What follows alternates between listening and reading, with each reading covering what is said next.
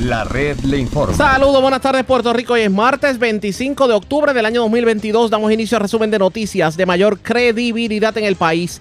Es la red le informa. Somos el noticiero estelar de la red informativa. Soy José Raúl Arriaga. A esta hora de la tarde vamos a pasar revistas sobre lo más importante acontecido y lo hacemos a través de las emisoras que forman parte de la red, que son Cumbre, Éxitos 1530, X61, Radio Grito y Red 93, www.redinformativa.net. Señores, las noticias ahora. Las noticias. La red le Y informa. estas son las informaciones más importantes en la red Le Informa para hoy, martes 25 de octubre. Alcalde de Aguadilla, Julio Roldán, alegó que fue amenazado por un emisario del ex recaudador del Partido Popular Democrático y acusado federal Anaudi Hernández. De hecho, ayer también Julio Roldán fue amenazado a punta de cuchillo por un deambulante. Hablamos del tema en esta edición.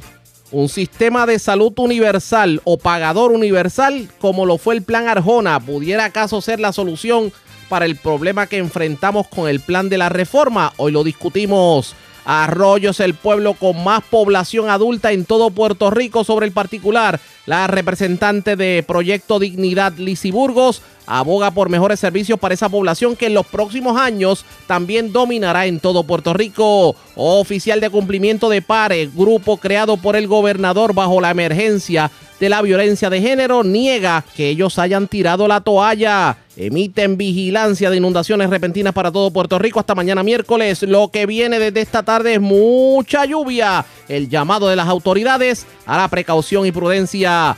Se reporta doble asesinato en Añasco. Hayan cuerpo en estado de descomposición en residencia de Aybonito. Se reportan otros asesinatos en Yabucoa y Vega Alta. Y viva de milagro mujer herida de bala en Río Piedras. Esta es la red informativa de Puerto Rico. Iniciamos la edición de hoy del noticiero estelar de la red informativa de inmediato a las noticias. Tremendo susto fue el que pasó el alcalde de Aguadilla, Julio Roldán, en la tarde de ayer cuando un deambulante lo amenazó a punta de cuchillo. Esta persona fue arrestada y pues se le ocupó drogas en medio de la intervención. Pero esta mañana mientras el alcalde hablaba se le zafó una y admitió, o por lo menos reveló, que ha recibido amenazas telefónicas por alegados emisarios del convicto recaudador del Partido Popular Democrático, Anaudi Hernández. Aparentemente, por el hecho de que el municipio de Aguadilla ha intervenido con varias fiestas que se estuvieron haciendo en la mansión de Anaudi Hernández en Aguadilla. ¿Cuál es la realidad de todo esto? Tengo al alcalde en línea telefónica, Julio Roldán. Saludos, buenas tardes, bienvenido a la red informativa. Saludos, buenas tardes, José. Aquí en la lucha, la batalla de todos los días. Y gracias por compartir con nosotros. Alcalde, ¿cómo es eso de que lo amenazaron con un cuchillo de muerte? Cuénteme. Mira, sí, un hecho muy lamentable que sucedió ayer mientras me encontraba visitando a los compañeros del municipio que estaban laborando en el parterre. Eh, uno de los empleados me, me da la queja de que hay ambulantes en el área. Veo uno en el suelo que aparentaba estar muerto y obviamente me la acerqué y le di así en la pierna para despertarlo y le dije, levántate que, que llamé ya a la policía. Y él se levanta y de, un de una forma agresiva me llama chota como si yo por ya haber llamado a la policía. Y él se levantó y sacó un cuchillo de su pierna y me dijo que, que gracias a mí por darle la espalda como alcalde, así me dijo, y yo le digo, pero ¿qué te pasa? Y me tiró una puñalada para el pecho. Lo trato de esquivar y la segunda volvió nuevamente y gracias al Señor yo había llamado ya a la policía y intervienen con él en el momento. Y en este caso se lleva a la persona arrestada y le ocupan droga inclusive. Le ocuparon droga y se llevó ante la jueza. Anoche la juez vio a este joven eh, que estaba eh, en malas condiciones de salud, estaba rompiendo su vicio y lo, lo, lo envía primero a que sea verificado en el hospital por un médico para luego entonces ver el caso hoy. No y te- eso hasta ahí estamos esperando. ¿No temió por su vida en ese momento? Claro, temí por mi vida, pero me preocupa muchísimo ahora mismo la situación en que se encuentra el joven, porque en realidad es bien triste ver cómo nuestros jóvenes han caído tan tan lejos, tan bajo un vicio de drogas como este.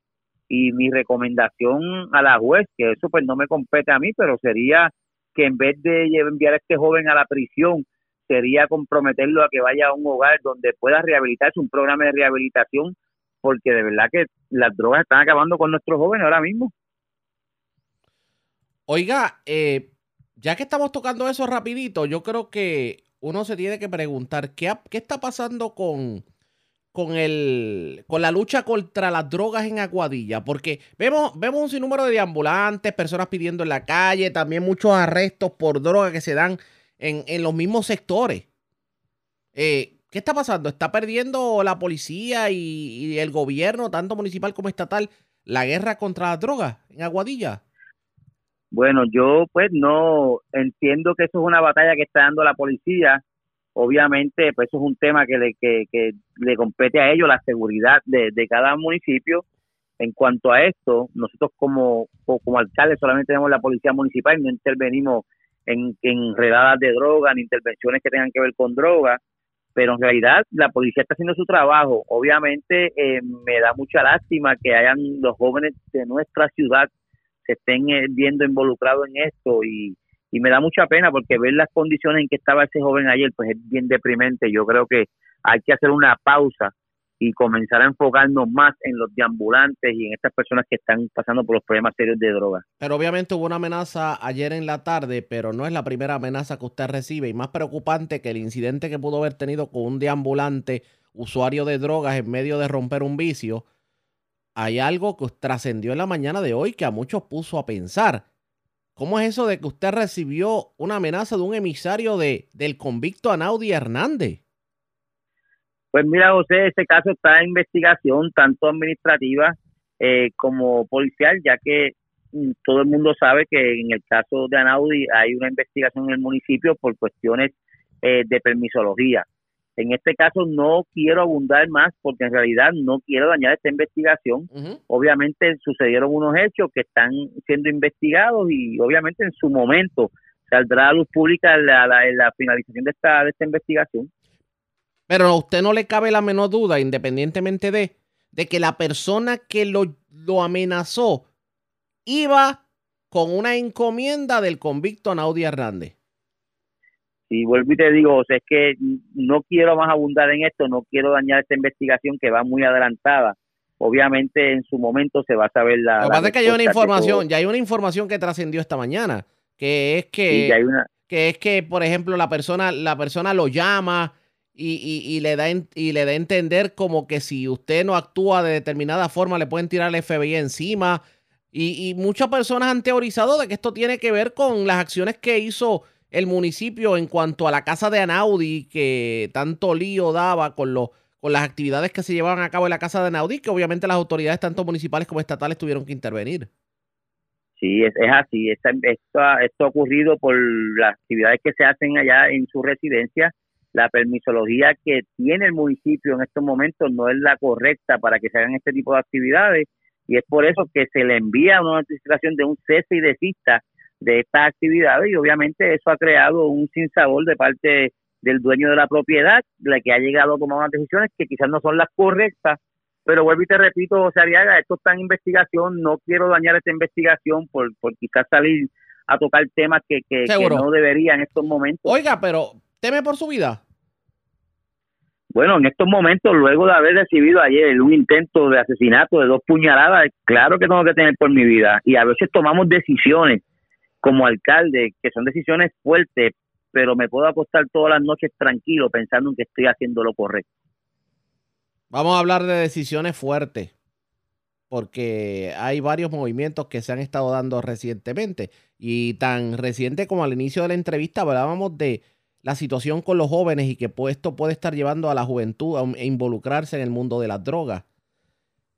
Vamos a hablar de empleo, vamos a hablar de, de lugares de ocio en un municipio en donde tal vez la tasa de desempleo para el joven es alta, en un municipio en donde las corporaciones municipales la única que se ha abierto hasta el momento es las cascadas y eso es un logro, pero hay unas cuantas que todavía están cerradas. En un lugar en donde la cancha bajo techo Luis T. Díaz está inservible. ¿Cómo le garantizamos a los jóvenes que tengan cómo distraerse para evitar que caigan en el mundo de las drogas? Pues mira, tengo que adelantarte. Eh, nosotros en el municipio hemos estado poniendo al día todas las canchas, los parques, para que los jóvenes vayan a divertirse. Número uno, hemos creado programas de baloncesto, programas de béisbol y de diferentes disciplinas de golf para que los jóvenes estén ocupados.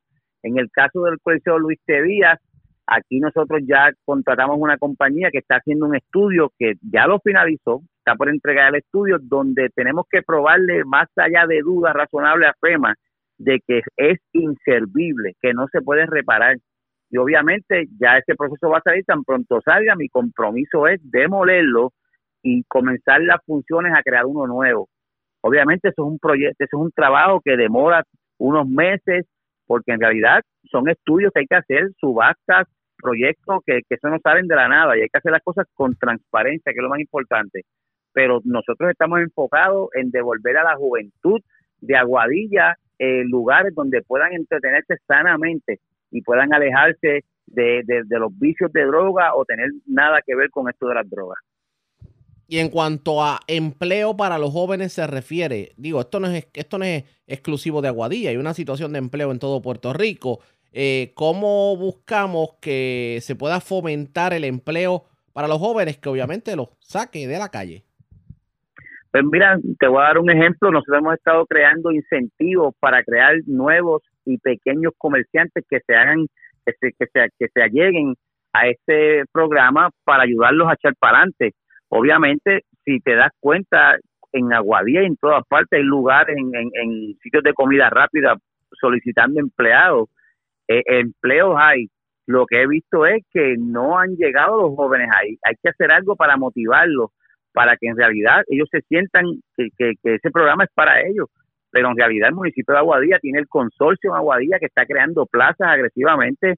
Hemos dado trabajo a los empleados en el área de las cascadas, reclutamos personal para áreas verdes, hay muchas muchas ayudas en parte del municipio de Aguadilla. Te puedo decir que nosotros recibimos una alta tasa de desempleo en el municipio de Aguadilla, pero hemos estado trabajando duro, enfocado para no eh, estar en, en, porcentajes engañosos, sino vivir la propia realidad de que estamos trabajando con los jóvenes. Vamos a ver qué termina ocurriendo con todo esto. Alcalde, agradezco el que haya compartido con nosotros. Siempre, muchas bendiciones. Como siempre, el alcalde de Aguadilla, Julio Roldán, ya ustedes escucharon lo amenazó la gente de Naudí. Realmente esto está ocurriendo. Vamos a ver, él dice que, que todo está en, en, veremos en medio de una investigación, así que a esto le vamos a dar seguimiento pendientes a la red informativa. Presentamos las condiciones del tiempo para hoy.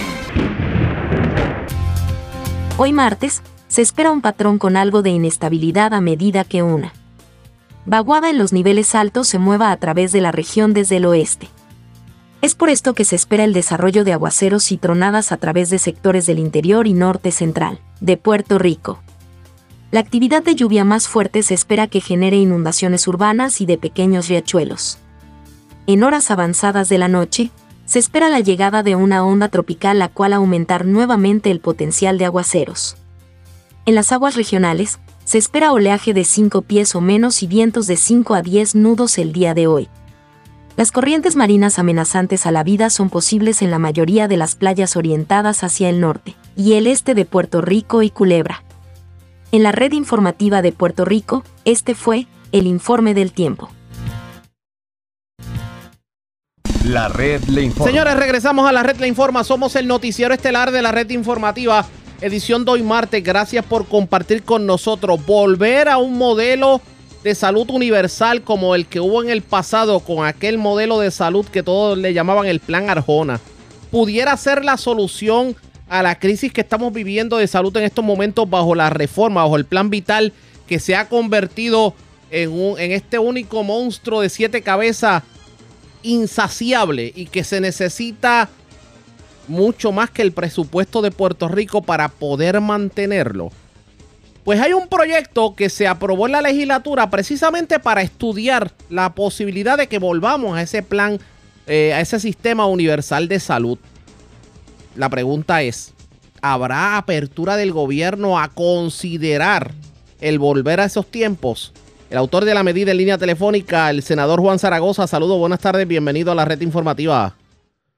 buenas tardes, gracias por la oportunidad en, efecto, ayer radicamos esta resolución. Nosotros durante la confección del presupuesto conseguimos, batallando ahí con la Junta, que se nos asignara un millón de dólares para hacer un estudio sobre la posibilidad de un sistema de salud universal con, con pagador único, ¿verdad? Y el dinero estaba consignado en la oficina de gerencia de presupuesto y entonces Lo que hacemos con esta resolución es operacionalizarlo, ponerlo a correr. ¿verdad? Lo primero, que lo sacamos de la Oficina de Gerencia de Presupuesto y se lo asignamos a Salud. Segundo, le decimos a Salud, Salud, eh, asignale, eh, delega la función del estudio al Consejo Multisectorial, que es un consejo que lleva ya varios años operando diferentes, con representantes de diferentes sectores del área de la salud, para que hagan el estudio. Y se establece el alcance del estudio, el scope. Eh, realmente no te diría que es volver a- a- al sistema Albona, eso sería ahora mismo complicadísimo porque como se vendieron las facilidades de salud del gobierno de Puerto Rico, pues es un poco como que se quemaron los barcos, tú sabes, porque antes los hospitales eran del gobierno, ya no, lo que quedan son muy pocos. Lo que estamos, lo que estamos contemplando es eh, cambiar el sistema que tenemos con las compañías de seguro eh, y sustituir eso eh, por un pagador único que el, que el ¿Qué? gobierno de Puerto Rico o en alguna entidad sin fines de lucro sea el pagador. Pero en este Eh, caso, por ejemplo, la viabilidad de que el gobierno sea el único pagador, pues evitaría ese gasto adicional por contratar las aseguradoras. Exactamente, exactamente. Y evitaría eh, eh, las prácticas que tú conoces, que tienen las, las compañías de seguro en el curso ordinario de sus negocios, de cerrar las redes, de negar pro- procedimientos médicos, de pesetearle a los médicos los servicios, etcétera, etcétera, etcétera, que a fin de cuentas pues tienen un efecto detrimental en, en el servicio de salud. Y entonces como cada, cada ciclo electoral, así es, tú sabes que esto es un tema que sale, Y la gente se pone a volar pajaritos y no, vamos a hacer esto, pues nosotros pues conseguimos un millón de pesos en el presupuesto y dijimos, pues vamos a hacer un estudio de verdad, en serio, para ver cuán viable es eso y dejarnos de estar vo- volando pajaritos y decir, mira, sí, eh, eh, se hizo un estudio, es viable, no es viable, cuesta tanto, no cuesta tanto, porque de nuevo, cada cuatro años en las elecciones sale el tema, todo el mundo se pone a filosofar, pero oye, pero, pero el primer paso es vamos, vamos, vamos a hacer un estudio bien hecho. Es viable, es viable hacerlo, es viable, se puede hacer por fase. Sí, diga- digamos, digamos para que no haya excusa para aquellos que tal vez digan que van a cambiar la cosa y no la cambien. Exactamente, exactamente, porque entonces la ausencia de estudio es un terreno fértil para los enemigos. No, porque eso cuesta, no, no, no, no, es que aquí está el estudio. Y cuesta tanto. Y la forma viable de hacerlo es por regiones, o la forma viable de hacerlo es por fase. Y, y se puede hacer de forma parcial, y se puede, o sea, que, que por fin, con, ah, oye, con datos, vamos a hacer las cosas con datos, no, no al garete. ¿verdad? Porque en ausencia de datos, pues todo el mundo especula, algunos por lado y otros para otros, no nos movemos porque nadie se tira al medio, entonces la- en el presupuesto pasado, bueno, el que está corriendo ahora, convencimos a la Junta, mira, co- conseguimos un millón de pesos, vamos a hacer un estudio por fin, vamos a darle año, año y pico a- al, al salud a través del Consejo Mu- Multisectorial y vamos a discutir las conclusiones Si y de ahí partimos y, y de ahí con se, fundamentos. y de ahí se parte, pero hay, hay algo que, que, que amerita preguntarnos como pueblo. Si las cosas se Sí. quedaran como están, ¿cuánto más soportará el sistema de salud de Puerto Rico? Sí, sí, esa pregunta tiene que estar sobre la mesa, además de que, además de, la, de la dimensión financiera, pues de, la forma que está diseñado el, sistema, que se lo pusiste en la mano enteramente a las compañías de, de, de- de seguro. Y un poco es como, como el caso de Luma, que, que se lo delegaste a un tercero y, y, y lo has dejado por la libre. Pues lo dejas por la libre las compañías de seguro, pues como te dije, cierran las redes, eh, eh, eh, niegan tratamiento, pesetean con los médicos, le pagan tarde, le pagan mal le pagan poco, y entonces pues, pues, que tiene un efecto, los médicos se están yendo, se tardan ocho meses en conseguir una cita, pues bueno, caímos en eso, caímos entonces la pregunta es, eso es, es que eso no es sostenible, esa bomba nos va a explotar en las manos. Hay que y ver, ese- y eso hay que ver eh, para que la gente entienda cuánto dinero gasta el pueblo de Puerto Rico, en este caso el gobierno, en anualmente en mantener el plan de salud del gobierno. como tres mil y pico de millones de pesos. Estamos hablando de una tercera parte del presupuesto del país. Sí, sí, así mismo es. Sea que hay una parte sustancial de fondos federales, tú sabes. Y con todo y eso no da abasto. Y con todo eso, con todo eso tú sabes que todos los años hay que ir en peregrinación allá, que si suben, que si bajan, que si meterme el por ciento. Sí, sí, así mismo es. Y Pues obviamente, eso es lo que queremos. y la Junta de, ¿qué pasa por la mente de la Junta de Control Fiscal? ¿Usted ha tenido la oportunidad de indagar sobre el tema eh, con la Junta? Bueno, bueno, para empezar, no, ellos pues, eh, no tuvieron objeción en asignarnos el millón de pesos para estudio. Eso de- que ellos nos dieron, nos dieron gavela, nos dijeron así, pues, fue un pedido que yo hice en las negociaciones y lo conseguimos, el millón de pesos, pues vamos a estudiarlo. hay apertura de la legislatura para que este estudio en efecto se pueda dar. Sí, sí, se aprobó la resolución, se aprobó, sí. Pues, oye, y, y más que ya los chavos se consiguieron, que era la parte más difícil. Ahora es cuestión de ponerlo a correr. La parte difícil aquí es siempre conseguir los chavos. Y el- consiguieron. Si el estudio arrojara lo que muchos pensamos que va a arrojar, que en efecto el un sistema híbrido entre lo que fue el sistema Arbona y lo que tenemos al momento, o sea, el pagador universal Sí. fuera viable, eh, ¿qué usted le diría al gobernador? Bueno, ahí entonces es cuestión de voluntad política. De voluntad política, de, de empezar a movernos. Ahí es que sería interesante ver también para enfrentarnos a los enemigos de esto, si eso se puede empezar a hacer por fases, por regiones, para que haya aún más evidencia de que es viable, ¿verdad? Este, pero oye, ya con un estudio documentado por un, un grupo independiente, pues pues la cosa se va a hacer se va a hacer difícil de decir que no. Y además, toda la vida tiene su momento. Yo creo que esta situación de la crisis de los servicios médicos es una olla de presión.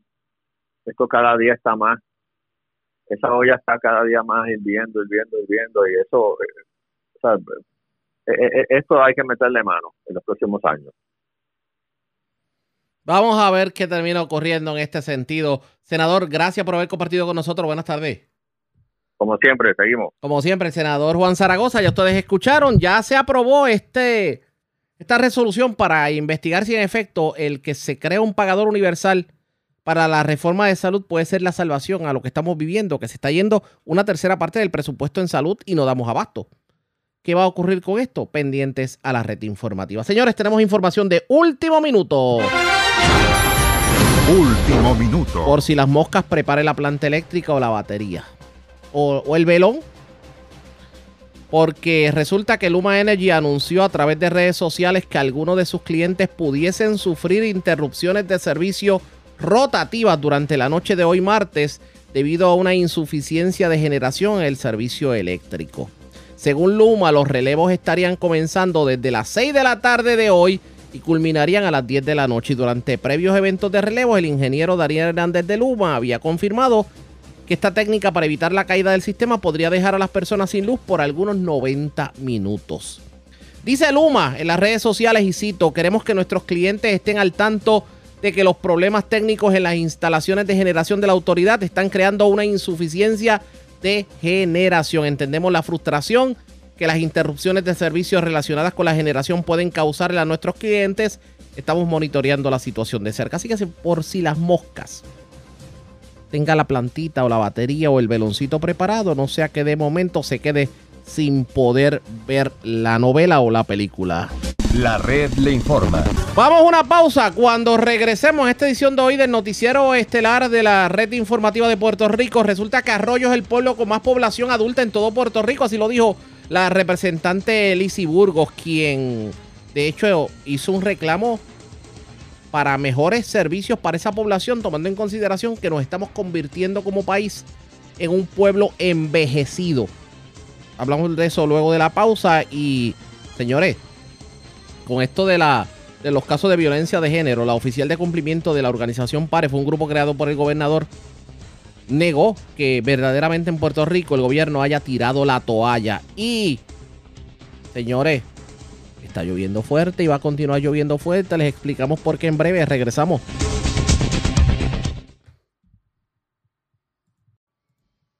La red le informa. Señores, regresamos a la red Le Informa, el noticiero estelar de la red informativa. Gracias por compartir con nosotros. El 60% de la población de Arroyo es población adulta y hasta de la tercera edad. Arroyo se está convirtiendo en un pueblo envejecido. Y Puerto Rico va camino precisamente a eso. Hoy la representante Lizy Burgos habló sobre el tema. Porque entiende que en Puerto Rico no se le está dando el, la atención debida a las personas de la tercera edad. Y trae como ejemplo la situación de Arroyo, porque Arroyo se ha convertido en uno de los pueblos con más población de la tercera edad en todo Puerto Rico. En entrevista con Charlie Robles del 1480, la red informativa en el noreste, esto fue lo que dijo la representante Lizy Burgos. ¿Qué más? ¿Qué más? Protegemos la vida desde el vientre hasta las canas. Ok. De hecho, yo presido la Comisión de Bienestar Sí. Social, Personas con Discapacidad y Adultos Mayores. Y el tema que estamos atendiendo fuertemente en Puerto Rico es precisamente a los adultos mayores. Nosotros tenemos una población de 36.4 adultos mayores en Puerto Rico, de los cuales esa población, eh, muchos de ellos están solos. Están solos porque sus hijos, pues, aquí en Puerto 36 punto qué? 36.4. Y Eso se es como una perfila- tercera parte de la, de Sí, la sí, pero, población. eh, Pero, esto va subiendo Sí. porque en el, Claro que sí. en el 25 se estima que ya haya un, cerca de un 40 y eso es, eso es un montón. Eh, Arroyo. Arroyo tiene 60% de su población son adultos mayores. 60%, o sea que ya sobrepasó. O sea, que es una población envejecida en Arroyo. Arroyo, solamente 40% de gente eh, joven. Y así eh, en la isla vemos que... ¿Ustedes catalogan joven de 55 años para abajo? Sí, sí. De-. O sea, esto es, ¿verdad? No lo digo yo. Sí, sí, que- sí, lo que está estadísticamente. Lo que está establecido estadísticamente. Y vemos que estos adultos, muchos de sus eh, familiares, se fueron porque en Puerto Rico los jóvenes eh, se, se van porque se sienten desesperanzados.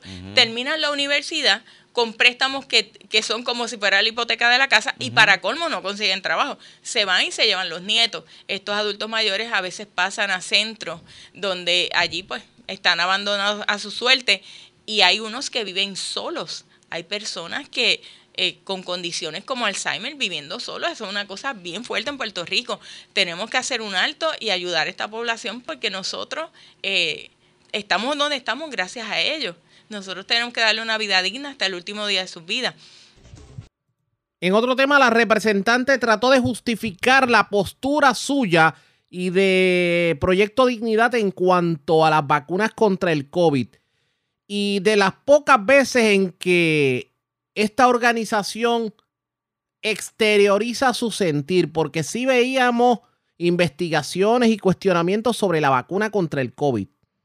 Hoy a la representante no le tembló el pulso para decir que se oponía a la vacunación compulsoria. Esto fue lo que dijo. Porque, Eh, eh, eh, es que por la cuestión esta de, de los antivac, ¿verdad? Que Sí. Sí, fíjate, eso trajo confusión al pueblo. De hecho, ¿De el verdad? pueblo está confundido. Lo que pasa es que en, en Proyecto Dignidad hay de todo. Hay gente que se vacuna, hay gente que no se vacuna. Lo que nosotros, por lo menos Lisiburgos, estableció desde el principio, es que nosotros entendemos que es una violación, una intromisión indebida del Estado en el cuerpo de una persona, obligarlo a usar un, un producto en su cuerpo. De hecho, eso está resuelto por el Tribunal Supremo de Puerto Rico en un caso de los testigos de Jehová. Esta persona que no quería recibir sangre y se llevó un caso, eh, la persona muere, pero el tribunal falla a favor de la persona, eh, de, ¿verdad? De, de lo que llevó la, la el familiar de la persona. Cada persona tiene derecho a recibir o a rechazar el tratamiento médico. no es que ustedes estén en contra de la vacuna en el proyecto Dignidad. No, para nada. Para nada. Tenemos un doctor que es el presidente y él ha sido vocal en términos de... Pero el derecho constitucional a la intimidad de la persona, con eso es que yo me he levantado. Hay que tener cuidado porque entonces si el Estado te dice a ti qué producto usar, qué producto no usar, estaríamos hablando de una dictadura. Eso es la realidad. Ok. Eso es una intromisión indebida del Estado. Muy bien, debidamente Pero- aclarado. U- sí. Pero usted está, usted está vacunada.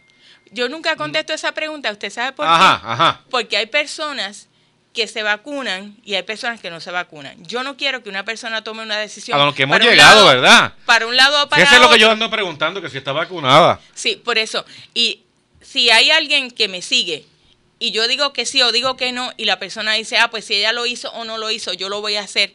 No, yo no quiero que nadie tome una decisión a base de lo que yo hago o dejo de hacer. Yo creo que cada persona tiene criterio propio, hay información, hay data y a base de la data la persona toma la decisión. Jamás diría yo una persona que haga algo o lo, o- o lo deje de hacer. Todo Puerto Usted Rico. va a toda la isla.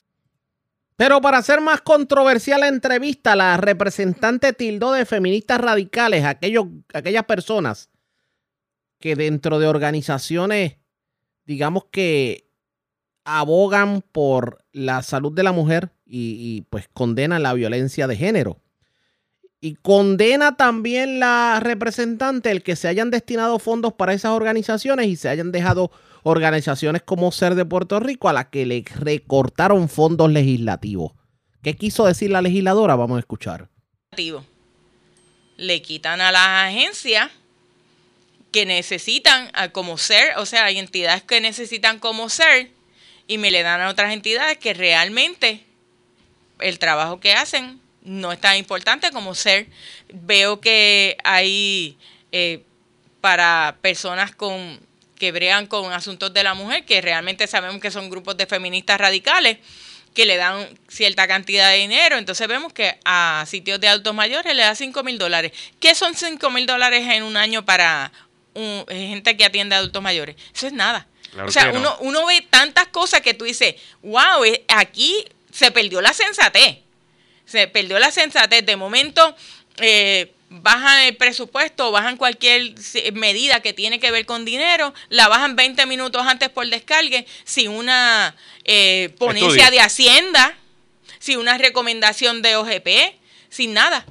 Yo esas medidas le tengo que votar en contra porque sería irresponsable yo votarle una medida que me la están entregando en el floor por descargue, que no tiene un estudio, que no se sabe el racional que se usó para eh, que se le va a dar este dinero a tal persona, a tal agencia o a tal municipio. Yo le voto en contra, simple y sencillamente. Mientras no me den el tiempo para que yo pueda analizar, yo le voto en contra. Los fondos legislativos le tuve que votar en contra. Porque ahora mismo eh, SER fue uno de los que se acercó a mi oficina. Y entonces uno ve también entidades que tienen funcionarios que están trabajando en el gobierno, que tienen ciertas entidades que reciben fondos. Eso para mí es insostenible. Insostenible. Bueno, por eso le preguntaba. eh, tiene que haber sido un cambio fuerte. Sí. O Eh, sea, eh, es, con- es confirmar lo que, lo que el pueblo, porque el pueblo pues puede comentar de lo que la prensa dice, pero realmente tenemos que reenfocarnos. Y Tenemos tienen, que reenfocarnos. tienen candidatos. Me dijo que para Ceiba estaban trabajando, ¿verdad? Para conseguir un candidato. Y Luquillo, o Vieques y Culebra. En todos los municipios hemos tenido ya contacto con gente y nos estamos organizando. Todos, Más los bien- 78. Sí, más ¿Y bien. Vieques y Culebra también? Sí, más bien, sí. En el área de acá es como que la que hemos dejado para ahora, pero sí, estamos ahí ya tocando base y pues haciendo, haciendo lo que tenemos que hacer, dándonos a conocer y sobre todo escuchando las voces del pueblo, porque realmente los candidatos salen de los mismos ciudadanos. O sea, que Proyecto Dignidad no va a ir a Luquillo a decir, usted va a ser el gobernador. No, el gobernador, el alcalde de Luquillo tiene que ser alguien del pueblo de Luquillo, que la gente lo conozca, que lo haya identificado como líder, como persona que le interesa su pueblo. O sea, el mismo pueblo es el que va a producir los candidatos. No va a ser imposición de Proyecto de Dignidad. Obviamente tiene que cumplir con los criterios, los parámetros de Proyecto de Dignidad y es bienvenido. Expresiones de la representante Lizy Burgos, como que literalmente se, desahogó en medio de la entrevista. Eh, también aprovechó para negar que Proyecto Dignidad sea un partido que busque solamente quitar votos de estadistas o que sea un partido, un partido político lleno de personas de izquierda, como otros sectores han tratado de denominar.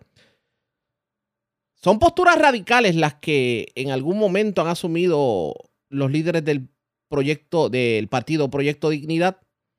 ¿El pueblo los avala? Es la pregunta. Nosotros le vamos a dar seguimiento a esto. Ustedes pendientes a la red informativa. La red. Cuando regresemos las noticias del ámbito policíaco más importantes acontecidas, entre las que tenemos que destacar, se reportó un doble asesinato en Añasco. Además, Encontramos, encontraron el cuerpo en estado de descomposición de un hombre en una residencia de Aibonito. También en la zona metropolitana se reportó otro asesinato, otra persona muerta en Guainabo, otra en Río Piedras. También hubo, hubo otro asesinato que se reportó en la zona de Yabucoa. Se erradicaron cargos criminales por violencia de género contra un hombre en Aguadilla. También hay otra persona que fue arrestada precisamente por violencia de género en la zona de Ponce. Con eso y más regresamos en breve.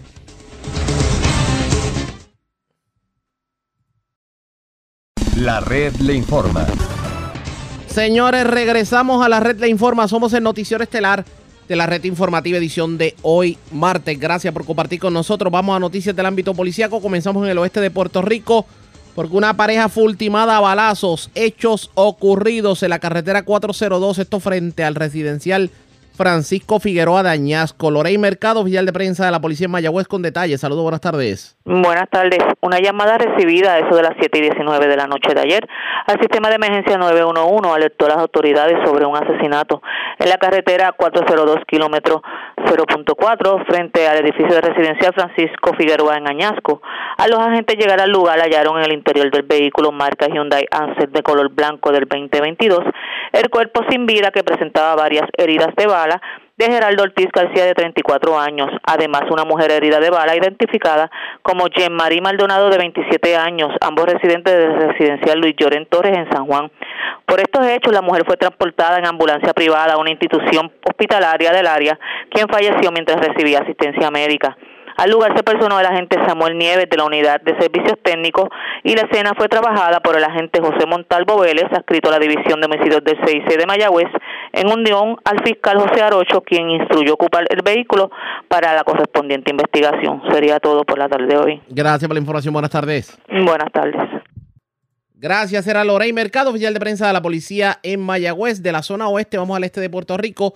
Habíamos reportado el pasado domingo un asesinato que ocurrió en la noche en el barrio Aguacate de Yabucoa. Pues hoy en la mañana fue identificado el occiso y la información la tiene Marcos Rivero, oficial de prensa de la policía en Humacao. Saludos, buenas tardes. Sí, buenas tardes. Un asesinato fue reportado en horas de la noche del pasado domingo en la carretera 908 del barrio Aguacate en el pueblo de Yabucoa. Según se informó, una llamada a través del sistema de emergencia 911 alertó a la policía y al llegar los agentes localizaron el cuerpo de un hombre identificado como José de Martínez Caro, de 23 años y residente de San Lorenzo, el cual presentaba heridas de bala en diferentes partes de su cuerpo. Al momento se investiga el móvil de los hechos y el agente Miguel Sánchez, escrito a la División de Homicidios, en unión al fiscal Gabriel Redondo, investigan la relación de estos hechos. Gracias por la información. Buenas tardes. Buenas tardes.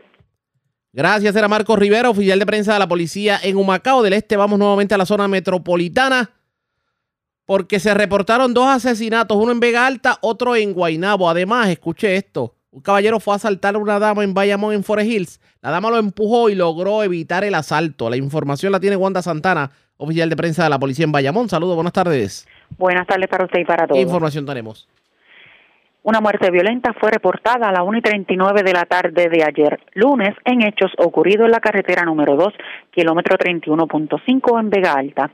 De acuerdo a la información, una llamada al sistema de emergencias 911 alertó a la policía sobre una persona herida de bala en el lugar. Al llegar la policía encontró en el interior de un vehículo Dodge Ram color blanco un hombre el cual fue identificado como Martín Centeno Rosado de 37 años con heridas de bala que le ocasionaron la muerte. Por otra parte, en horas de la madrugada de hoy se reportó otra muerte violenta ocurrida en la calle Desembarcadero en Juan Domingo Guainabo. Una llamada a la policía alertó sobre una persona tirada en el pavimento. Al llegar al lugar se encontró el cuerpo de un hombre, el cual fue identificado como Héctor Emanuel Fuentes Hernández, de 27 años, con residencia en San Juan. El cuerpo presentaba múltiples heridas de bala, las cuales le ocasionaron la muerte. Estos casos fueron referidos a las divisiones de homicidios del CIC de las áreas. Y por último, un intento de robo fue reportado a las 10 y 56 de la mañana de ayer lunes en hechos ocurridos en el área del estacionamiento del centro comercial Forest Plaza en Bayamón.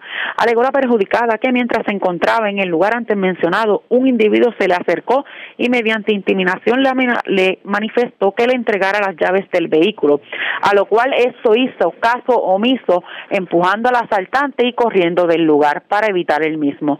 La agente Dalia Sayas, adscrita al precinto de Bayamón Oeste, investigó y refirió a la división de robos del 6C de Bayamón. Sería todo. Buenas tardes. Y buenas tardes para usted también. Gracias, era Wanda Santana, oficial de prensa de la policía en Bayamón. Nos quedamos en la zona metropolitana porque una mujer fue asesinada en la madrugada en la calle 6 de la urbanización San Agustín de Río Piedras, mientras otra se encuentra en condición estable luego de haber sido herida de bala o un hecho ocurrido en Río Piedras. La información la tiene Eduardo Ramírez, oficial de prensa de la policía en el cuartel general. Saludos, buenas tardes. Buenas tardes, Ariaga, a ti a todo tu público. ¿Qué información tenemos? Tenemos que ayer en la tarde una intervención de tránsito eh, en la que una mujer resultó herida, se reportó en la carretera 181, intersección con la avenida Park Garden, esto en Río Piedras. Según se informó, los agentes le dieron el alto a los individuos quienes hicieron caso omiso y continuaron su marcha llegando hasta el residencial Las Dalias, en donde se internaron en el complejo y desde allí dispararon en contra de los agentes, resultando herida una mujer que pasaba por el lugar. La mujer herida no fue identificada al momento, mientras que fue atendida en el lugar por las heridas re- recibidas en la pierna izquierda y transportada a una institución hospitalaria.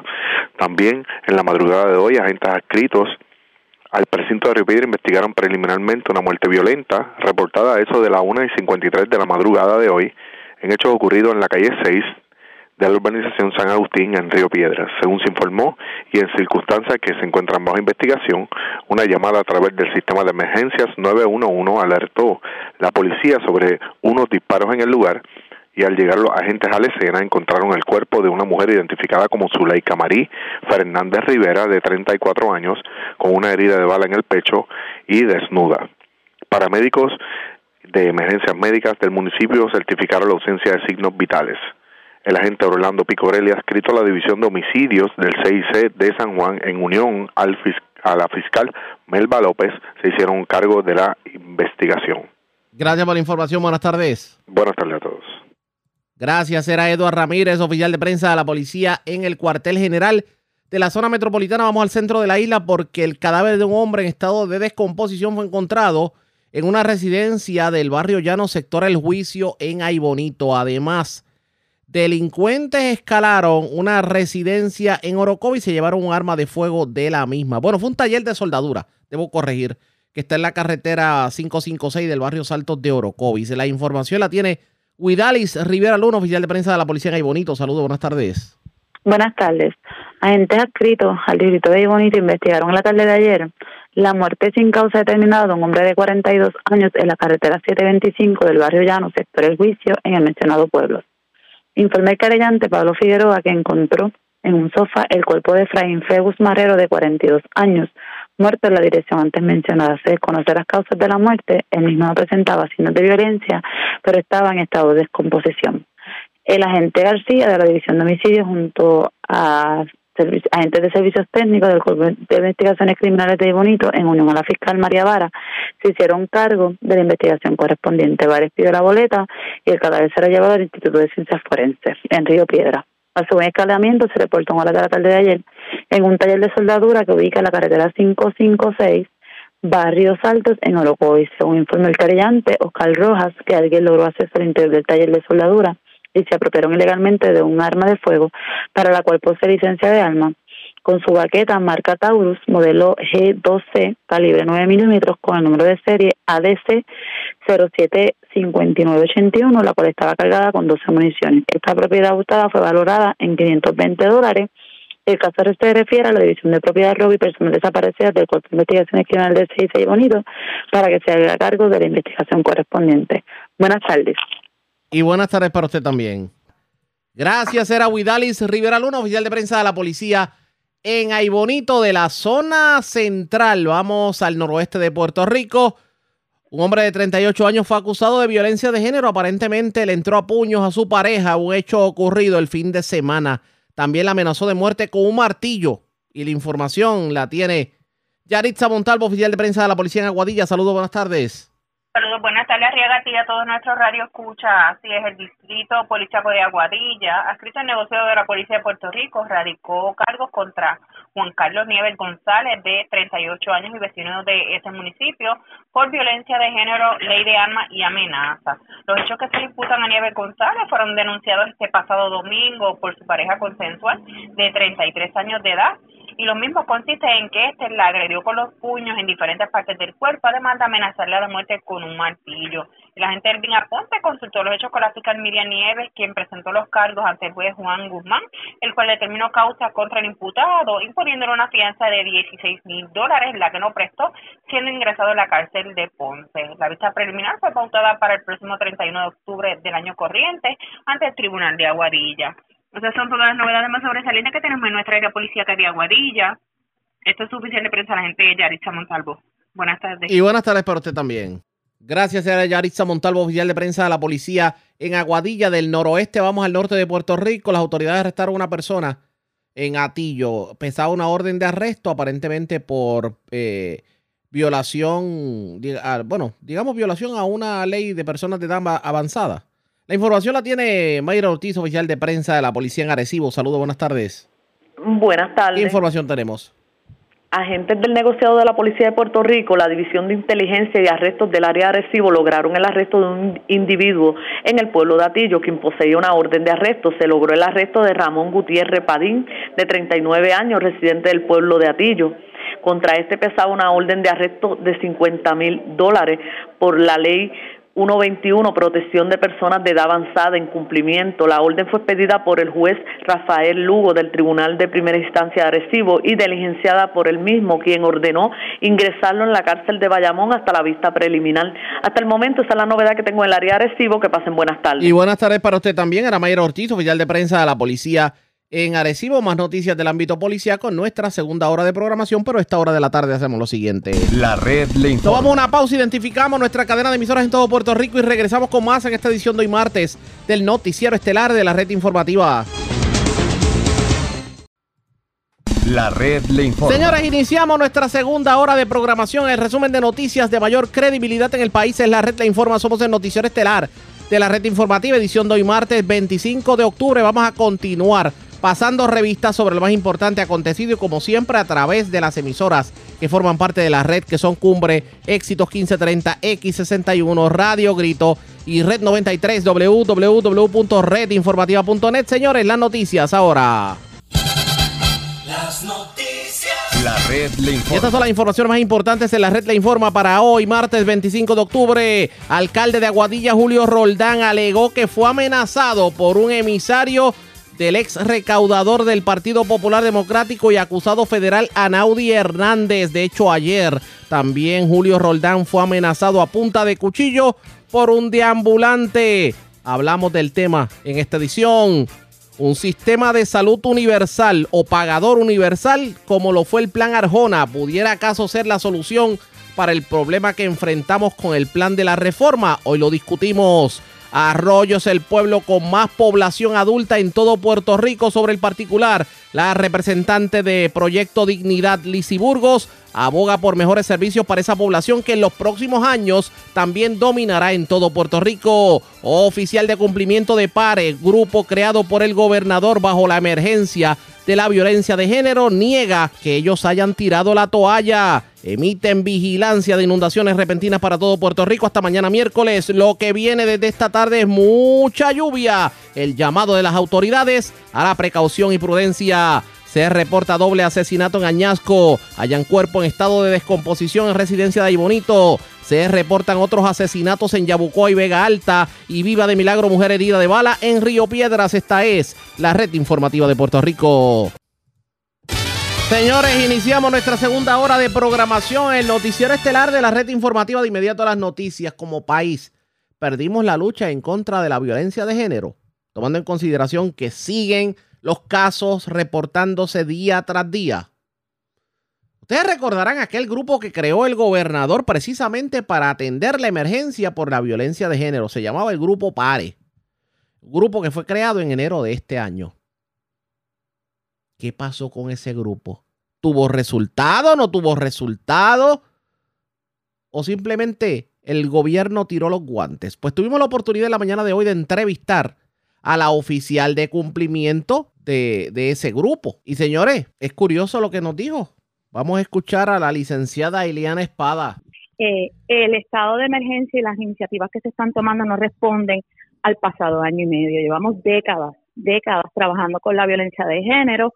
En efecto, eh, la administración del gobernador Pedro Pierluisi decretó un estado de emergencia el 25 de enero del 2021 y estableció un modelo, un modelo que ha aprobado que en año y medio ha podido ejecutar unas iniciativas que nunca se habían trabajado en Puerto Rico, precisamente para fortalecer sobre todo las áreas de educación y de prevención, que es el Comité PARE. El Comité PARE pues ya se en funciones al haber completado su cometido de identificar unas medidas, herramientas para irse implementando a corto, mediano y largo plazo. En año y medio no es tiempo suficiente para atender una problemática sistemática, histórica, cultural, social. Eh, toma tiempo educar, que las personas conozcan lo que es la violencia de género. Y, y para eso el Comité PARE pues ya establecido y recomendó una serie de medidas que ya se han integrado. En primer término, quiero resaltar que eh, se creó una página web para violencia.pr.gov. En esa página número uno se creó un enlace donde las personas pueden acceder de manera simple, rápida, con un nombre y con un apellido, la lista de personas convictas por ley 54 y el registro de ofensores sexuales. Así que se empodera a la gente que conozca quiénes son las personas que ya han tenido contacto con el sistema y con convicciones. Número dos, hay un glosario de términos donde las personas pueden comenzar a entender lo que es la violencia de género. Herramientas para que las personas puedan identificar si son víctimas y sobre todo tratar a la parte agresora. Es bien importante que entendamos que siempre nos hemos enfocado en las víctimas, pero hay que empezar a educar y a prevenir, identificar y que las partes agresoras empiecen a mirar qué conducta no, no están bien, qué conductas son el comienzo de ese ciclo de violencia para poder obviamente erradicar un problema que es sistémico, que es social, que está en nuestras comunidades. Pero ustedes me imagino que habrán tenido, habrán tenido la oportunidad de analizar precisamente los factores que están catapultando los casos de violencia de género. Hay personas que pudieran decir lo económico, hay personas que pudieran decir, recuerdo que en medio de la pandemia se hablaba del cierre que esto provocaba eh, que los casos de violencia de género se catapultara. ¿Qué dice el análisis que ustedes han tenido sobre eh, ¿de dónde sale tanto caso? ¿Cuál puede ser el detonante de todos estos casos de violencia de género?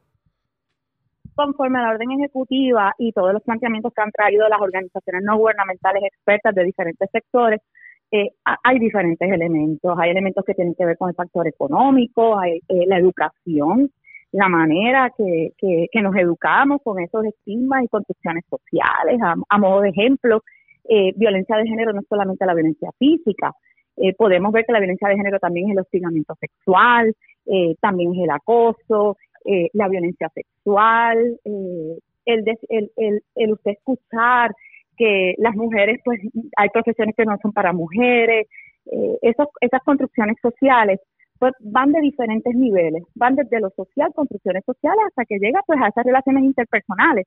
Por eso es que la violencia de género tiene manifestaciones entre las familias. En muchos de nosotros crecimos en, en bajo, una, bajo unos hogares donde se entendía que, que era normal escuchar que se golpeaba una mujer o que había una pelea o que la mujer no podía hablar si, si estaba en una, en una actividad. Eran cosas tristes que nosotros escuchábamos que, que, que son construcciones sociales. Así que el factor de educación es bien importante, que los funcionarios y funcionarias entiendan cómo manejar esas situaciones, entenderlas y canalizarlas para que haya una mejor educación para que haya prevención. Es por eso que el Comité PARE comenzó un plan de capacitación a los funcionarios y funcionarias públicas. Esa recomendación se implementó. Ya se capacitaron 447 funcionarios y funcionarias de cinco agencias. Vamos para una segunda fase. Se han asignado fondos este año. Ya hemos destinado más del 53% de los fondos del presupuesto para servicios a las organizaciones no gubernamentales expertas que, son las que ejecutan en las áreas de prevención y educación precisamente para prevenir esa prevalencia de los casos de violencia doméstica. Eh, eh, esas eh, que eduquen tanto a las partes víctimas y que se comience a trabajar también con las partes agresoras. Pero una pregunta. que son iniciativas que hemos estado implementando. Que, han estado implementando, pero una pregunta, tomando en consideración todos estos casos que hemos visto recientemente, Juan del Pueblo se haría la siguiente pregunta. el gobierno como tal perdió la batalla en contra de erradicar la violencia de género, sí o no, y por qué? No, el, el, el- el gobierno comenzó a implementar medidas el 25 de enero cuando por primera vez se declara un estado de emergencia. Se integra el sector público, el sector privado, la academia, los medios y el gobierno. Pero desde el 25 Como de enero, perdone que le interrumpa. Licenciada, perdone que le, le- le- porque es que me provoca hacer la siguiente, No, la siguiente pregunta. Eh, desde el 25 de enero usted reconoce que obviamente el gobierno comenzó a tomar iniciativas y usted liderea esas iniciativas. La pregunta es, ¿hemos visto resultados en cuanto a los números de casos de violencia de género a raíz de la creación de este grupo? O sea, ahí ya, ya podemos decir, eh, esto está rindiendo fruto. Eh, primero, mi labor es monitorear y, y, y monitorear y dar seguimiento o sea, eh, y la implementación por parte de la agencia. Número dos, sí. En las estadísticas que estamos recopilando, y, y quiero ser en esto eh, clara, no recopilábamos estadísticas confiables. Así que eso es lo primero. El gobierno se ha prestado a ser transparente y a recopilar las estadísticas confiables para poder tener una idea. Así que estamos recopilando el Instituto de Estadísticas está desarrollando un portal de indicadores y estadísticas. A su vez, estamos recopilando estadísticas en uno de los proyectos más importantes del Comité PAR, el Centro de Operaciones y Procesamiento de Órdenes de Protección, y hemos visto que se ha mantenido eh, la, la, cantidad de casos eh, de los incidentes reportados. Así que vemos que la ciudadanía está reportando una mayor atención por parte de la policía para consultar con la fiscalía y, y en eso pues entendemos que sí, que estamos viendo unas, unas tendencias de un cambio en que es, la violencia de género no se trata de un incidente de poca monta o algo íntimo que se arreglen ellos. Estamos viendo que los, los agentes están comenzando a, implementar toda esa educación que se les está dando. Esto es algo progresivo y un cambio de actitud en el manejo de la violencia de género, acercando a su vez a las organizaciones no gubernamentales que dan apoyo, que dan servicio a esas partes para que continúen, continúen educándose, continúen buscando ayuda, porque no podemos perder de perspectiva que, que depende de la víctima llegar al gobierno, llegar a las organizaciones. Eh, las personas tienen lo que le conocen una autonomía, pero el mensaje que queremos llevar es que busquen la ayuda, busquen la ayuda, que el sistema está sobre todo para la prevención, porque muchas veces pensamos si reporto eh, van a, intervenir y, me van a juzgar y no me van a entender. No, den la oportunidad de buscar esa ayuda, llamen a las líneas de ayuda. En el website del comité para hay un directorio de organizaciones. Todo esto que usted converse es tratado de manera confidencial. Hay líneas de ayuda del gobierno con la Oficina de la Procuradora de las Mujeres, hay líneas de ayuda con las organizaciones no gubernamentales, si prefiere comunicarse con una organización no gubernamental. Eh, hay programas municipales, las ayudas y herramientas están. Y, y, y nuestro llamado es que si usted conoce a una persona que está pasando violencia de género en el nivel que sea, violencia doméstica, que también se eduque y prevenga y sea un instrumento y una herramienta de apoyo y de ayuda. Eh, porque esto depende de todos nosotros, no solamente del gobierno. Eh, eso es el Comité PADE, ese, ese conjunto de factores para poder trabajar un problema que nos toca a todos y a todas. Jackie Méndez tiene preguntas desde los estudios del Pocillo. Jackie. Claro que sí. Este, saludos, licenciada. Me encuentro en Añasco, Saludos. en Lunar Studio. Le pregunto yo, todas estas víctimas que se quedan calladas por muchísimo tiempo, obviamente tienen distintas razones por las cuales las mismas se quedan calladas, que lo han discutido desde el comienzo de esta entrevista, ya sea por lo económico, ya sea por hijos, X y razón. Eh, es bien costoso, ¿verdad? Poder eh, llevar una fiscalización adecuada para que podamos llegar al fin que todos queremos y es detener esta violencia, ¿no? Eh, ¿Cómo vamos a trabajar ese presupuesto, ese andamiaje? ¿Cuánto es la necesidad económica? ¿Y cuánto usted entiende si es que se ha podido dialogar con diferentes agencias, como lo ha mencionado ahora, organizaciones sin fines de lucro? ¿Cuál es la necesidad? ¿Cuánto dinero necesitamos para que se pueda llevar ese mensaje de orientación y de educación desde el comienzo de las escuelas. ¿Y si el dinero que esto existe? no se detenga. La orden ejecutiva contempla como áreas prioritarias la asignación de fondos, identificar esos fondos para, en términos de la ejecución de las iniciativas de pares, este año se han asignado un presupuesto de 7 millones. La prioridad eh, de, ha sido destinar más de la mitad de ese presupuesto para unos procesos de distribución a organizaciones no gubernamentales. Pues muchos de los servicios y los ser- servicios de prevención eh, se dan por parte de organizaciones no gubernamentales, incluyendo albergues, eh, servicios ambulatorios, servicios de peritaje, etcétera. Así que ya se han distribuido unas cantidades de dinero a dos de las agencias para esos procesos de convocatorias para la accesibilidad de esos fondos y la orden ejecutiva dictamina que esas agencias tienen 90 días máximo para completar estos procesos. Así que ya se está encamina- encaminado. En términos de capacitación, es un área que debemos seguir destinando dinero, todas las agencias, es parte de la orden ejecutiva, pues la capacitación y prevención debe ser algo continuo, no debe ser una cuestión de un año, año y medio. Esto es algo que hay que continuar año tras año, capacitando a los funcionarios, dándoles herramientas y insertándolos en todo este proceso de, prevención. En cuanto a otras iniciativas, estamos destinando también fondos a, todo lo que es la violencia sexual. Eh, todos pues hemos escuchado que teníamos una situación hace varios años de un retraso en el análisis de los safe kits, de los kits de agresión sexual, que es una manifestación de la violencia de género. Hemos encaminado ya que se comience a implementar un protocolo que se firmó que tiene que ver con el manejo de los safe kits y que las víctimas sobrevivientes puedan conocer cuál es el estatus del análisis de los safe kits. Así que estamos empoderando mucho más a la ciudadanía. Otro, otro asunto que hemos estado destinando fondos es el área de órdenes de protección. El área de órdenes de protección por año. Habíamos tenido pues muchas deficiencias, sobre todo en el diligenciamiento. Así que estamos siendo bien agresivos, perdón, la expresión, en el área de órdenes de protección, mejorar los, los, la, el término para diligenciar, eh, mejorar que esa orden de protección no se quede en un papel, sino poderle ofrecer a esa persona solicitante los accesos a esas organizaciones no gubernamentales, esas herramientas, para que pueda tomar unos pasos ulteriores, como usted bien señaló, para romper el ciclo.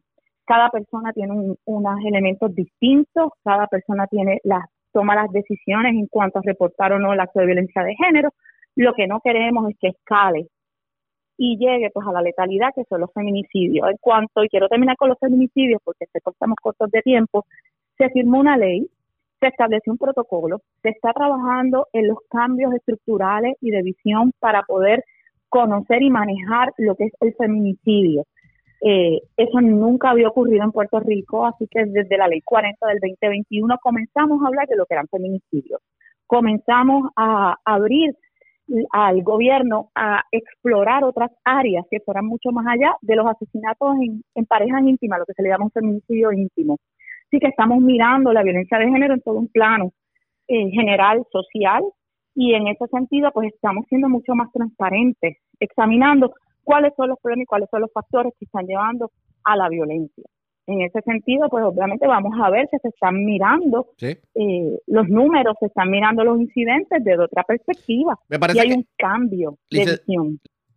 Eso es parte de lo que dijo la licenciada Espada, quien es la oficial de cumplimiento del grupo PARE, pero nos preguntamos, esto de los grupos para analizar la violencia de género, ¿esto verdaderamente tiene sentido? ¿Y se puede combatir la violencia de género cuando muchos casos se caen en los tribunales?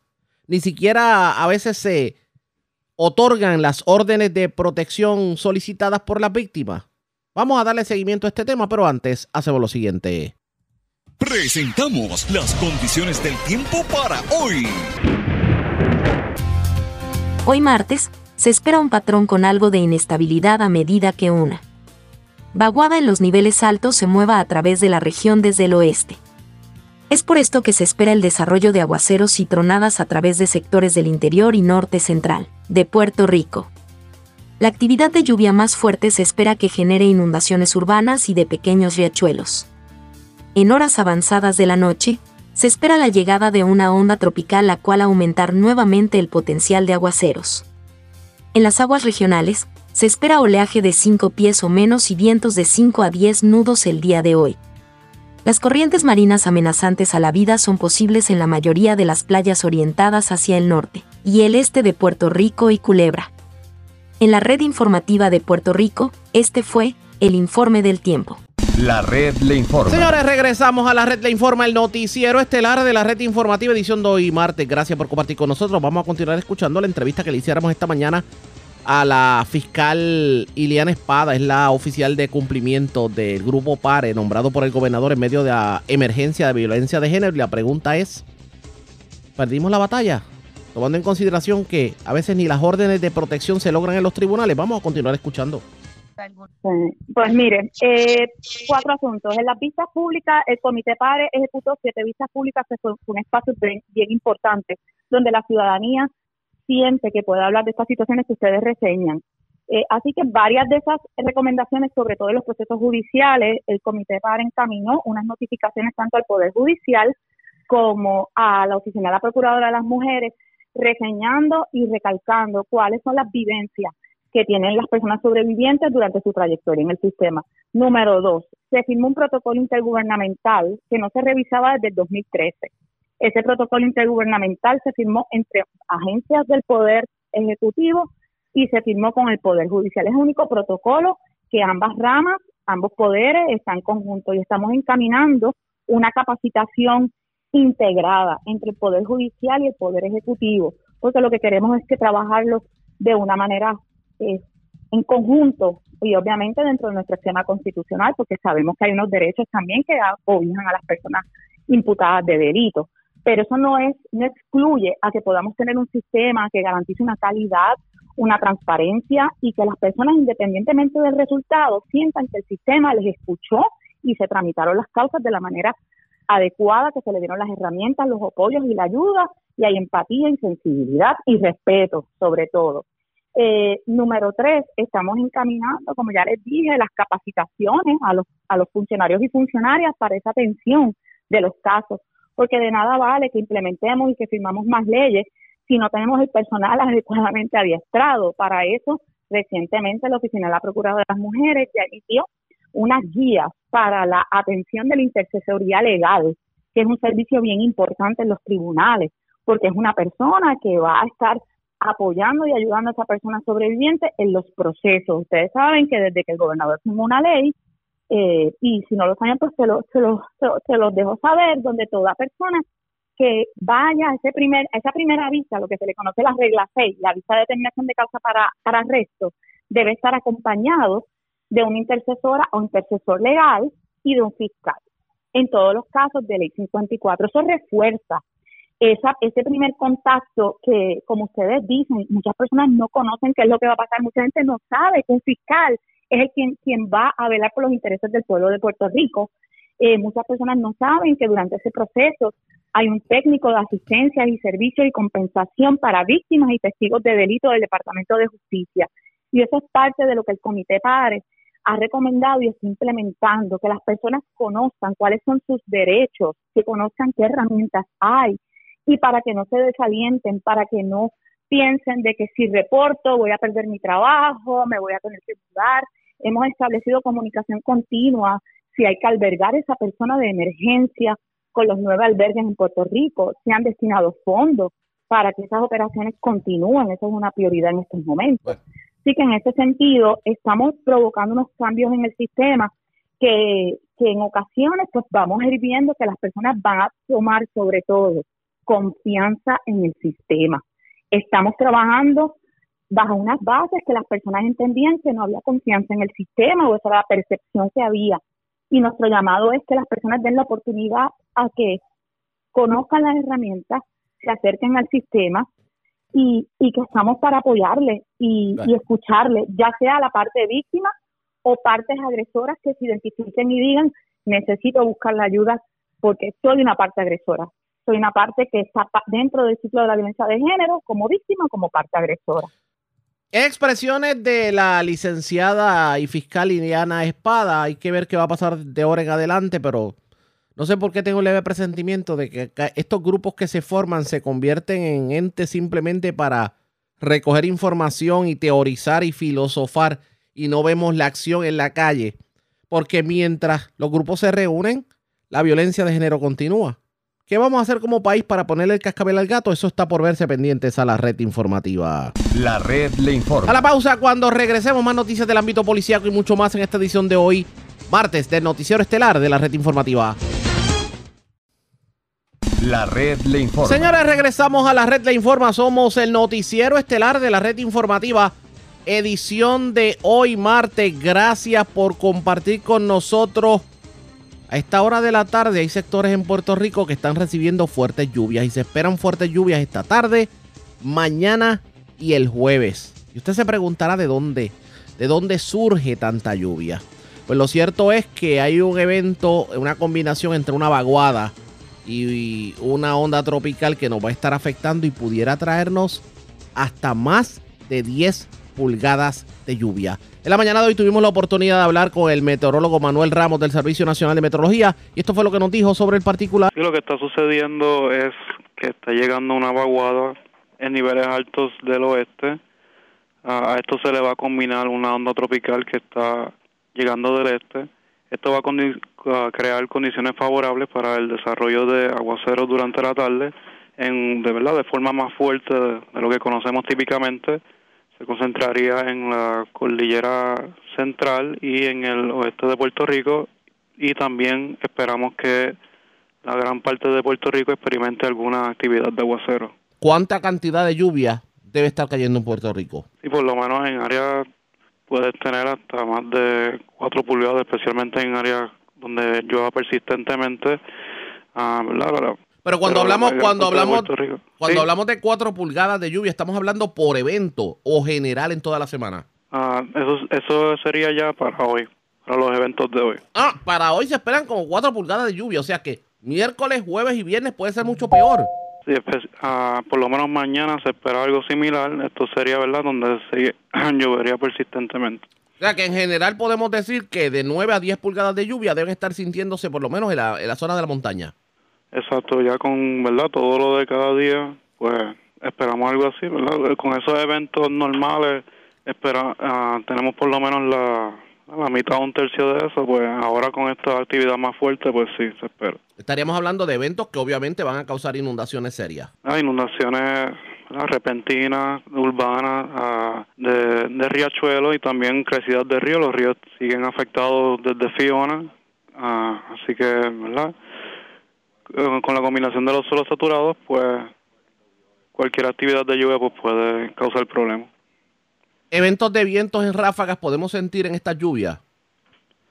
Y sería por lo menos ah, localmente en esas tronadas. O sea que vamos a ver tronada fuerte. Un evento de tronada fuerte lo vamos a tener. Exacto, sí. Aparte, con esa con esos sistemas que se acercan pues crean ese, ese, eh, ambiente favorable para que esas tronadas sigan creciendo y se sigan desarrollando este mal tiempo, este evento de mal tiempo que todo el mundo está levantando la bandera debe concluir cuando.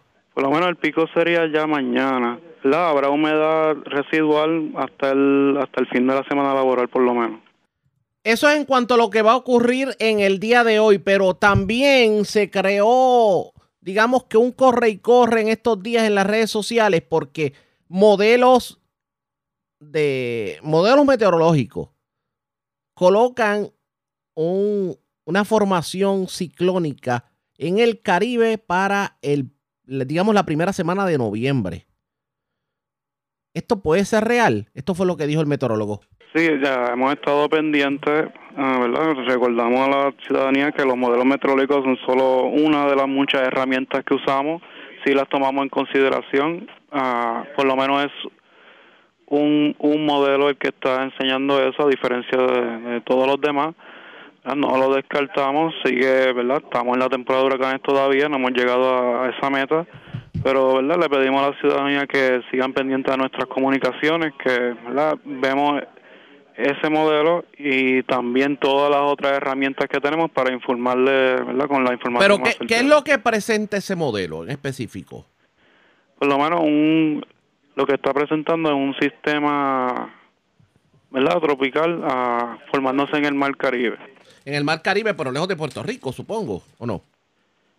por lo menos ya verdad lo que causó esa histeria, por decirlo así, en Facebook es que, ¿verdad? Se estaba formando cerca de nosotros, por lo menos ah, los modelos cambian, especialmente ese modelo que ha mencionado, cambia prácticamente cada seis horas, cuatro veces al día. Ah, por lo menos ahora, en el que estoy viendo ahora, pues si está en el Mar Caribe, llegando más a la República Dominicana entre Puerto Rico. Por lo menos, ¿verdad? Recuerdo que esto cambia cada seis horas y lo, lo tomamos en consideración, pero también tomamos en consideración los otros modelos y todas las otras herramientas que tenemos. Así las cosas en cuanto a las lluvias que se van a estar reportando en el día de hoy, mañana y el jueves. Hay que estar muy pendiente, sobre todo con los boletines del Servicio Nacional de Meteorología y evite, si, si está en una zona de tronada, evite estar en la calle. Trate de, de obviamente evitar cualquier incidente. Claro, si usted vive en una zona inundable, usted debe estar más pendiente aún. Y sobre este mismo tema, habló el comisionado de manejo de emergencias, Nino Correa, quien indicó que tomando en cuenta que se espera mucha lluvia por el paso de esta vaguada en combinación con la onda tropical, el llamado es a estar pendiente a los boletines y a las advertencias de inundaciones, igualmente tomando en condición en tomando en consideración que se pudieran deteriorar las condiciones marítimas.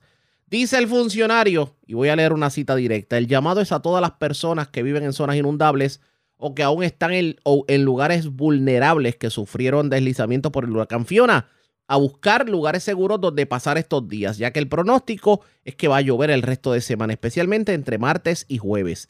La preocupación es que sabemos que hay lugares propensos a inundaciones que tienen los terrenos saturados por los aguaceros reportados en las últimas semanas y no queremos que hayan desgracias por esta vaguada. Eso lo dijo el funcionario. De hecho, el comisionado hizo un llamado a no adentrarse en ríos, lagos o en la playa durante estos días mientras las condiciones del tiempo estén deterioradas. Sobre el mismo tema, el secretario del Departamento de Seguridad Pública, Alexis Torres, recordó que los negociados y las zonas operacionales de manejo de emergencia están activadas para atender cualquier eventualidad. Bueno, hablando precisamente de asuntos relacionados al tiempo, lluvias y los efectos que puedan tener los diferentes eventos meteorológicos, de acuerdo a la alcaldesa de Gurabo, Rosacheli Rivera Santana, ya se ha logrado recuperar el ayuntamiento tras el paso del huracán Fiona. ¿A qué se refiere? Vamos a escuchar impactado y hemos logrado la recuperación de nuestro pueblo. Hemos estado eh, bregando, ¿verdad?, con todo lo relacionado a lo que son derrumbes, eh, material vegetativo, estuvimos impactando eh, el asunto del agua, como hemos reportado, ¿verdad? Eh, lo primero que hicimos fue unir esfuerzos con la Autoridad de de Alcantarillado, donde nos dimos a la tarea de levantar la planta de filtro en aquel momento, para que entonces pudiera esa planta de filtro poder suplir y, suplir el agua en, las áreas de bombeo. Y en las áreas de bombeo pusimos pues generadores en lo que llegaba el servicio de energía eléctrica. Luego entonces impactamos con el asunto de energía eléctrica, donde tuvimos verdad la disponibilidad de unas brigadas municipales que trabajaron en coordinación con el personal de campo de Luma para que entonces se nos hiciera un poco más eh, rápido la energización del pueblo, también lo logramos.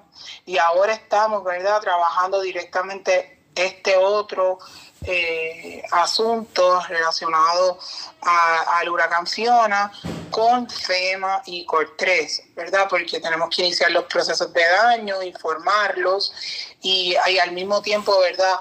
Documentar todo lo necesario para que entonces pudiéramos ya tener todo listo y, comenzar a, a trabajar los aspectos que son más de plano y gestiones relacionados, en este caso que hubo mucho daño en puentes y, accesos, carreteras, eh, unas estatales, otras municipales, para entonces poder disponer de los fondos correspondientes. Sabemos que es un proceso ¿verdad? que requiere unos pasos, eh, burocráticamente pues es bastante lento, pero lo importante es que tenemos que cumplir con todo lo, lo que nos exigen las agencias estatales y federales al respecto. Así la cosa, ya Gurabo dice que está recuperado en cuanto a lo que fue el paso de Fiona. Enhorabuena. Hay otros municipios que todavía tienen sus dolores de cabeza. Vamos a darle seguimiento a esto pendientes a la red informativa. La red le informa. A la pausa, regresamos a la parte final del noticiero estelar de la red informativa. La red le informa. Bueno, señores, regresamos esta vez a la parte final del noticiero estelar de la red informativa de Puerto Rico. ¿Cómo está Estados Unidos? ¿Cómo está el mundo a esta hora de la tarde? Vamos con DN, nos tienen un resumen completo sobre lo más importante acontecido en el ámbito nacional e internacional. En Ucrania, miles de personas han huido de la ciudad de Kherson, que se encuentra ocupada por Rusia y de sus alrededores, al tiempo que las Fuerzas Armadas ucranianas luchan por retomar el control de la estratégica región ubicada al norte de la península de Crimea. Los soldados ucranianos continuaron su avance durante el fin de semana, al tiempo que las Fuerzas Armadas rusas seguían perpetrando ataques con drones y misiles en Ucrania, dejando sin electricidad a más de un millón de hogares. Con el invierno ya cerca, los ataques rusos han destruido alrededor del 40% del sistema eléctrico de Ucrania. Por su parte, los residentes de Mykolaiv, una ciudad portuaria del sur de Ucrania, llevan sin acceso a agua potable desde hace seis meses. Las autoridades de Mykolaiv dicen que los rusos cerraron la fuente de agua potable de la ciudad después de ocupar la provincia adyacente de Gerson y que las tuberías fueron destruidas durante los combates. Esta situación es catastrófica. Todo está siendo destruido. Deberíamos cambiar cientos de kilómetros de tuberías. Podríamos suponer que la destrucción de las tuberías es algún tipo de venganza, porque incluso si se destruyeron accidentalmente, ¿por qué los rusos no nos dejan repararlas y liberar a los civiles de la llamada tortura de agua? En la mañana del lunes, las autoridades de Francia, el Reino Unido y Estados Unidos rechazaron la acusación de Moscú de que Ucrania se estaba preparando para usar un dispositivo radiactivo conocido como bomba sucia dentro de sus fronteras. El presidente de Ucrania, Volodymyr Zelensky, dijo que Rusia probablemente hizo tales acusaciones porque sus fuerzas armadas tenían planeado desplegar dicha arma. El viernes, Zelensky acusó a Rusia de detener deliberadamente el paso de 150 barcos que transportaban cargamentos de grano a países de todo el mundo en virtud de un acuerdo patrocinado por la ONU que expirará en noviembre. En Washington, D.C., los líderes republicanos se encuentran divididos por el apoyo militar de Estados Unidos a Ucrania. El líder de la minoría republicana en el Senado, Mitch McConnell, instó al presidente Biden el viernes a enviar más ayuda militar y se comprometió a que el bloque republicano del Senado continuará respaldando la financiación. Sin embargo, el líder de la minoría republicana en la Cámara de Representantes, Kevin McCarthy, dijo que se deben priorizar los asuntos nacionales y que Estados Unidos no debe entregar cheques en blanco a Ucrania. Desde el comienzo de la guerra, Estados Unidos le ha otorgado a Ucrania más de 60 mil millones de dólares en asistencia militar y de otro tipo. Xi Jinping fue nombrado secretario general del Partido Comunista de China el sábado durante el cierre del Congreso del Partido Comunista, lo que marca el comienzo de un tercer mandato de Xi como líder de China. Los legisladores abolieron los límites del mandato presidencial en 2018, lo que significa que Xi puede permanecer en el poder de manera indefinida. El presidente Xi también confirmó su principal equipo político, compuesto por aliados del mandatario. Estas fueron las palabras expresadas por Xi Jinping el domingo, cuando presentó ante la prensa a los seis miembros que fueron designados. Ante los nuevos desafíos y pruebas a los que nos enfrentamos en este nuevo camino, debemos estar muy atentos, mantener siempre la sobriedad y la prudencia para estar a la altura de las circunstancias y promover la estricta gobernabilidad del partido en todos los ámbitos de manera ininterrumpida, para que el partido centenario siga floreciendo en su propia revolución y sea siempre la columna vertebral más confiable y fuerte del pueblo chino. En una escena dramática que tuvo lugar el sábado, el expresidente chino Hu Jintao fue escoltado de manera inesperada fuera de la ceremonia de clausura del Congreso del Partido Comunista, una medida que algunos especularon fue una afirmación del dominio de Xi. Los medios estatales chinos dijeron más tarde que lo sucedido se debía a que el ex líder no se sentía bien. A pesar de que Xi tiene total dominio del poder, las protestas contra su gobierno se han extendido en China y más allá de sus fronteras, luego de que se desplegara una pancarta de protesta en un concurrido paso elevado de un puente de Beijing a principios de octubre. Las autoridades han censurado las noticias sobre la protesta en Internet y las redes sociales, pero desde entonces las voces de los manifestantes se han visto reflejadas en las puertas de los baños públicos de China y en carteles que son exhibidos en universidades de todo el mundo. Algunos de los eslogans de los manifestantes son dignidad, no mentiras, reforma, no revolución cultural, votos, no dictadura, ciudadanos, no esclavos. En el Reino Unido, el exministro de Finanzas, Rishi Sunak, se convertirá en el próximo primer ministro después de que Boris Johnson y la líder de la Cámara de los Comunes, Penny Mordaunt, decidieran no presentarse a las primarias conservadoras. Sunak, quien se convertirá en la primera persona de ascendencia sudasiática en ocupar el cargo de primer ministro británico, trabajó anteriormente para el banco de inversión Goldman Sachs y es considerado el miembro más rico de la Cámara de los Comunes, con un patrimonio neto estimado de más de 820 millones de dólares, el cual posee junto con su esposa. Los miembros del Partido Conservador Británico ofrecieron su apoyo a Sunak como sucesor de Liz Truss, quien renunció la semana pasada después de cumplir tan solo seis semanas en el cargo.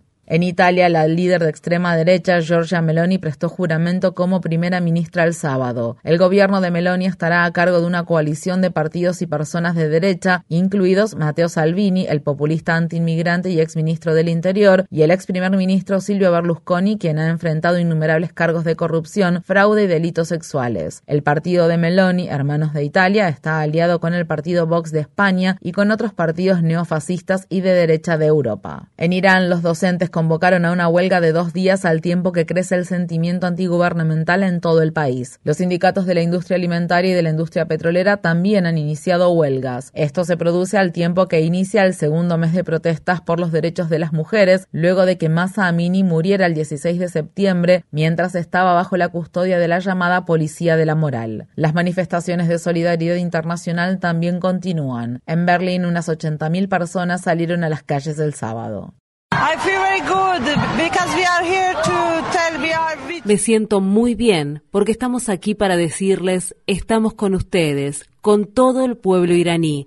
Yo soy la voz de Masa Amini. En Burkina Faso, Ibrahim Traore prestó juramento como presidente interino apenas unas semanas después de liderar un golpe de Estado y derrocar al entonces presidente del país. Este fue el segundo golpe de Estado militar de Burkina Faso en tan solo ocho meses. La creciente inestabilidad política se produce al tiempo que Burkina Faso se enfrenta a la continua amenaza del terrorismo yihadista y al deterioro de la situación humanitaria. La ONU afirma que alrededor de 5 millones de personas que residen en dicho país necesitan asistencia de emergencia emergencia.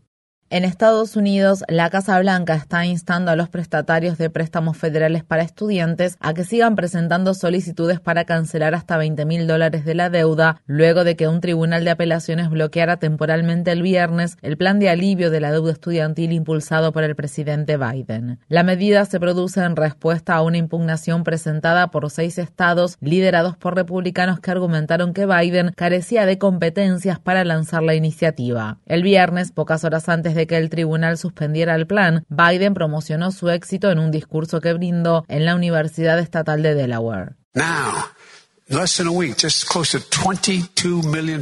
Hoy, a menos de una semana del lanzamiento del plan de alivio de la deuda estudiantil, casi 22 millones de personas ya nos han dado la información que necesitamos para este programa de ayuda financiera que les cambiará la vida. Y en total, más de 40 millones de estadounidenses se beneficiarán de este programa de ayuda financiera. Mientras tanto, unos 700.000 prestatarios quedaron fuera del plan de alivio de la deuda estudiantil debido a que sus préstamos son supervisados por prestamistas privados y no por el Departamento de Educación de Estados Unidos. Estos prestamistas están instando al gobierno de Biden a que se los incluya en el plan. En Estados Unidos, un juez federal sentenció a Steve Bannon a cuatro meses de prisión y a pagar una multa de 6.500 dólares por cargos penales por desacato al Congreso, luego de que se negara en 2021 a cumplir con una citación emitida por el Comité Selecto de la Cámara de Representantes de Estados Unidos que investiga la insurrección del 6 de enero de 2021 en el Capitolio de Washington, D.C. Bannon se comprometió a apelar la sentencia y por el momento no irá a la cárcel. Si pierde su apelación, el ex asesor de Trump se convertiría en la primera persona en ser encarcelada por desacato al Congreso en más de 50 años. El Comité de la Cámara de Representantes de Estados Unidos que investiga la insurrección del 6 de enero de 2021 2021 en el Capitolio, citó formalmente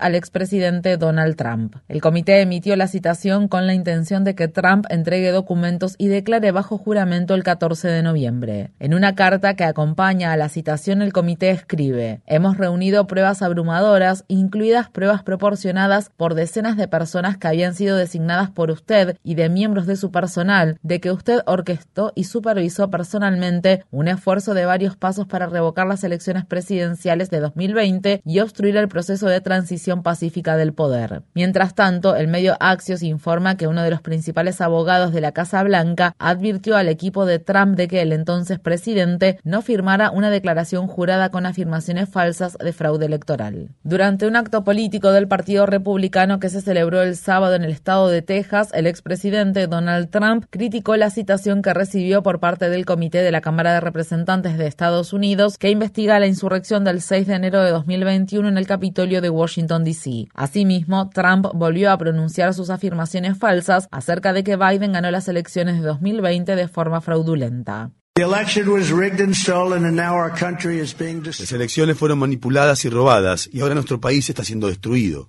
Me postulé para presidente dos veces y gané dos veces. Y ahora, para que nuestro país vuelva a ser exitoso, seguro y glorioso, probablemente tenga que volver a postularme. El viernes el presidente Biden dijo durante una entrevista que su intención es volver a postularse para presidente en 2024. En Estados Unidos, dos jueces dieron un duro golpe la semana pasada a los esfuerzos liderados por los republicanos para intimidar a los votantes y suprimir el derecho al voto. Un tribunal del condado de Miami-Dade del estado de Florida retiró el viernes los cargos de fraude electoral contra un hombre que fue arrestado en agosto por policías a cargo de la Oficina de Delitos Electorales y de Seguridad del gobernador republicano Ron DeSantis. Robert Lee Wood había sido condenado previamente por un delito grave, pero no sabía que, según la ley de Florida, eso le impedía ejercer su derecho al voto. Por otra parte, una jueza del estado de Texas desestimó un cargo contra Elvis R. Rogers, quien estaba en libertad condicional cuando esperó más de seis horas para votar en las elecciones primarias de 2020 en la ciudad de Houston. En Texas, emitir un voto mientras se cumple una sentencia, incluida la libertad condicional, se castiga con hasta 20 años de prisión. En otras noticias electorales, la oficina del sheriff del condado de Maricopa en el estado de Arizona está investigando un posible acto de intimidación de votantes después de que al menos dos personas que llevaban máscaras y poseían equipo táctico acamparan cerca de un centro de votación anticipada el viernes. En Estados Unidos, al menos 19 estudiantes de la Universidad de Pensilvania fueron arrestados en la ciudad de Filadelfia luego de irrumpir en un campo de fútbol americano e interrumpir el partido de bienvenida para exigir que la universidad deje de invertir en la industria de los combustibles fósiles. La organización Fossil Free Pen también insta a la universidad a pagar impuestos sobre la propiedad para respaldar la financiación de las escuelas públicas de la ciudad y ayudar a salvar un complejo de viviendas de bajos ingresos que se encuentra en las inmediaciones de la universidad. La red le informa. Señores, enganchamos los guantes. Regresamos mañana miércoles a la hora acostumbrada cuando nuevamente a través de Cumbre de Éxitos 1530, de X61, de Radio Grito y de Red 93, que son las emisoras que forman parte de la red informativa, le vamos a llevar a ustedes resumen de noticias de mayor credibilidad en el país. Hasta entonces, que la pasen bien.